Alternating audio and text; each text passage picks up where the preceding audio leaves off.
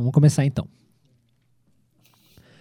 O assunto da entrevista de hoje é sustentabilidade, porque uma empresa de alimentos aqui da região dos Campos Gerais recebeu na semana passada uma certificação nacional de aterro zero, que significa que todo o resíduo da empresa não é mais destinado ao aterro, e sim para reciclagem e processos de compostagem e coprocessamento. Sobre esse assunto, converso agora com o CEO da VAPS Alimentos, Henrico Milani. Boa tarde, Henrico, e muito obrigado pela sua participação na programação da CBN.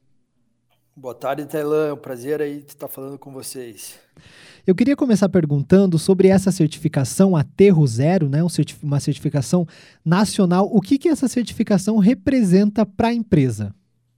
Então, é, é, foi, foi muito importante né, na história da, da, empresa a gente conseguir essa certificação. Né? A gente conquistou o Aterro Zero essa semana e a VAPS agora está desviando todo a, o seu resíduo gerado na indústria está desviando do aterro sanitário. Então, é, que evita descarte inapropriado de materiais que ainda podem ser reaproveitados para outras atividades, né?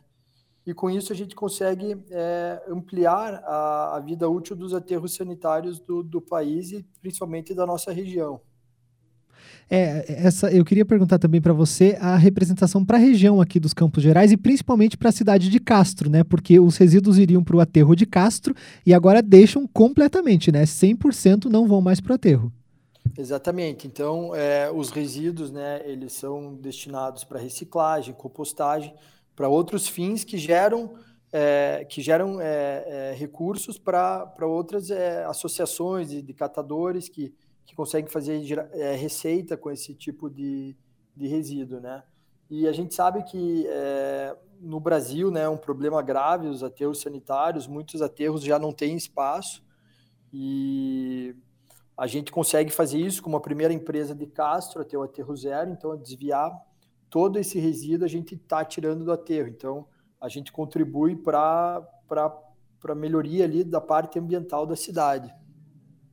Eu queria que você explicasse para a gente como que foi esse processo, né? Você, como que vocês pensaram nesse processo para resolver, né? Porque era um problema que deveria ser resolvido e como que foi esse, esse processo aí de pensar o que, o que fazer, como fazer a reciclagem, a compostagem, como que foi esse processo? Então, Taylor, é, a VAPS ela tá na, na, ela foi fundada em 1994, né? Então são praticamente é, 28 anos de, de indústria e a gente sempre nos preocupou com essa parte ambiental. Só que há alguns anos atrás a gente começou a focar no que, que a gente poderia fazer para dar um destino melhor para alguns produtos. Né? Então, é, até ano passado, 80, 85% do nosso produto já era desviado do aterro sanitário. E agora, nesse último ano, a gente é, investiu muito tempo, muita, muita pesquisa para procurar alternativas para a gente conseguir desviar a totalidade dos resíduos né, da, do aterro sanitário. É, é uma prática comum em algumas empresas no país, né? Mas na cidade de Castro foi a primeira empresa a fazer isso. Você acha que isso pode é, dar um exemplo para que outras empresas também façam essa, é, é, essa questão do aterro zero? É, o, o, nosso objetivo é esse, é impactar né, a, é, a sociedade, impactar outras empresas. A gente está aberto a, a, a mostrar para as empresas, né, para as entidades, o que, que a gente fez e, e fazer disso um exemplo para um bem, bem maior para todos nós que vivemos na, na região. Né? E a empresa é do ramo alimentício, né? Eu queria que você é, falasse para a gente quais que são os tipos de resíduo, porque como a gente falou, não é só a reciclagem, né? Tem que ter o, o, processo de compostagem também, né? Que tipo de resíduos que são gerados aí na empresa? É, tem os resíduos, né? Plástico, papelão, é, é, esses são os principais e tem o resíduo orgânico, que são alguns produtos que que são que entram como descarte, né? A gente trabalha com vegetais, grãos e, e carnes, proteínas então, é, às vezes tem algum desvio, às vezes uma batata não está legal, é, é, um feijão deu algum problema. Então, esse, esse tipo de produto vai para compostagem daí, né? Uhum. E, e, sobre a reciclagem, é, você até comentou sobre a associação de catadores, né? Que uh, os materiais recicláveis aí da empresa, que antes iam para o aterro, eles agora são é, destinados à Associação de Catadores. Isso significa que essa ação pode até fortalecer a economia da cidade, é isso, né? Exatamente, já está fortalecendo, porque a gente consegue, é, todo dia tem, tem, tem uma destinação desse material para associação, então eles conseguem separar, conseguem é, é, é é, desviar né, isso e gerar uma receita que impacta é, em torno de 15 famílias que estão envolvidas nessa operação. E, e de um ano para o outro, é, os dados aqui da empresa teve um aumento né, no que é encaminhado para reciclagem. Em 2021, 3,9% eram, dos resíduos eram recicla, reciclados e agora, só nesses primeiros quatro meses do ano, aumentou para 7%. Isso é um aumento considerável. É, é um aumento considerável porque aumentou as vendas também. Então, aumenta as vendas, aumenta a geração de resíduo, né? Que, então, a gente tem conseguido fazer essa destinação melhor, a gente está tirando isso do, da, da, do, não dando um impacto melhor ao ambiente e tirando do e tirando do, do aterro sanitário, né? Que era uma coisa que, que preocupa não só a nossa regi a região, mas como preocupa outras regiões, porque os, os aterros sanitários estão muito é, estão com baixa disponibilidade para receber mais, mais lixo, né, mais resíduo. E, essa toda essa questão, esse processo envolvendo o aterro zero, é, faz parte também da agenda ESG, que é de governança ambiental, social e corporativa. É uma agenda aí que, que, que já vem sendo falado há algum tempo e que as empresas estão se adequando para essa agenda, né? Eu queria que você comentasse. Esse é um dos processos, mas tem outros processos também para se adequar a isso, né? Exato, isso é um dos pilares da, da área ambiental. É, a gente tem o pilar da, da, da, área social também, que a gente tem trabalhado muito, né? É, você vê que está é, tá muito interligado as coisas, né? Então, a destinação do resíduo que vai para a associação ajuda a impactar na parte social também, porque ajuda a fazer a geração de receita para outras pessoas, né? Através de uma doação.